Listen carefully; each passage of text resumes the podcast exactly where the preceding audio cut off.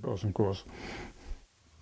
Nun haben Sportler es dann leichter, wenn sie dann dereinst mal auf dem Sofa sitzen und sagen, meine großen Erfolge, da fällt ihnen ein, ja, genau, da habe ich die Silbermedaille, die Goldmedaille, die Bronzemedaille, ich weiß es noch, als ob es gestern gewesen wäre. Was waren Ihre Silber, Gold- und Bronzemedaillen des Lebens? Erinnerungen, wo Sie sagen, ja, da habe ich als junger oder auch späterer Mensch empfunden, jetzt bin ich erfolgreich, so wie ich es mir eigentlich vorgestellt habe. Ja, der Börse ist eben die gerade benannte Messlatte eben die Einschätzung von Trends. Wir leben hier nun mal an der Börse in Trends. Das heißt in Base- oder in Horse-Trends. Und diese richtig zu erkennen, ist das Erfolgserlebnis eigentlich jedes Börsianers. Und daran, das habe ich gerade gesagt, kann man sich dann wieder messen.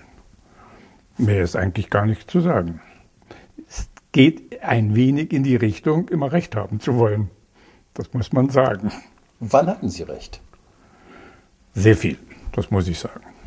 Gab es ein Ding, wo Sie sagten, wussten Sie vorher, dass es eine Internetblase geben wird? Wussten Sie vorher oder erahnten Sie, dass es eine Weltfinanzkrise geben wird? Ja, die war erkennbar. Sowohl die Internetblase war erkennbar, genau wie die Finanzkrise.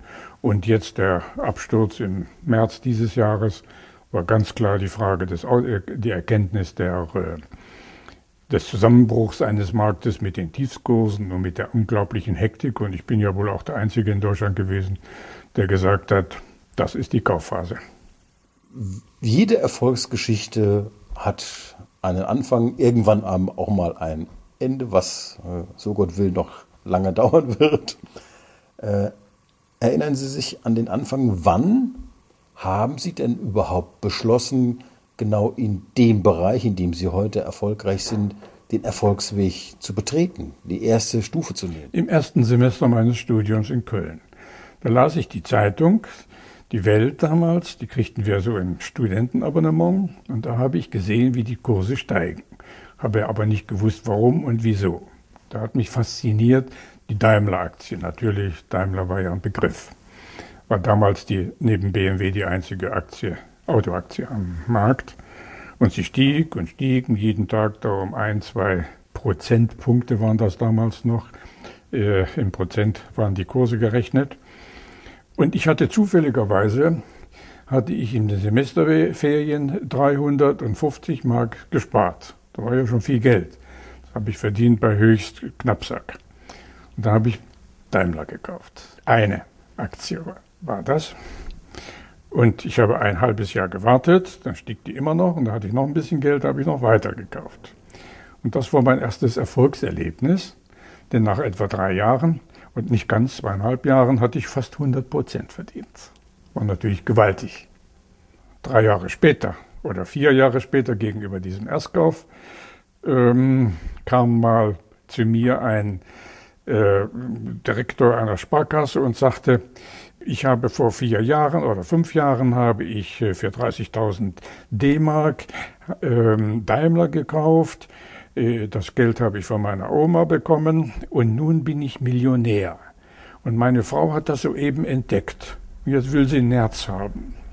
Und da habe ich gesagt, lieber Mann, schnippeln Sie eins, eine aus Ihrem Portfolio raus und kaufen Sie Ihrer Frau einen Nerz. Die Lehre der Geschichte war, und das war prägend für, bis, für die Zeit bis heute. An der Börse kann man mit sinnvollen Investments sehr, sehr viel Geld verdienen. Nun hatten Sie. Und dabei bin ich geblieben. Sie haben festgestellt, diese Sache fasziniert mich. Und wenn man von einer Sache fasziniert ist, entzündet ist, neigt man dazu, natürlich diese zu verfolgen. Das hätten Sie aber auch als Hobby-Börsianer so weitermachen können. Aber das hat ihm nicht gereicht. Ja, ich war Student der Wirtschaftswissenschaften, also Volkswirtschaft, und war ich ja sowieso dabei, also blieb ich auch dabei. Und nun interessierte mich natürlich die Hintergründe. Was ist das? Also nicht BWL, Betriebswirtschaft, sondern VWL. Das heißt, der große Rahmen, die wirtschaftlichen Entwicklungen, die faszinierten mich und die faszinieren mich auch heute noch. Allein darüber nachzudenken, wie zum Beispiel Völker oder Länder wie China sich entwickeln oder Russland, um die neuen zu nennen, oder wie eine, äh, eine große Nation, die USA, in eine Krise gerät und wieder herauskommt. Alle diese Dinge sind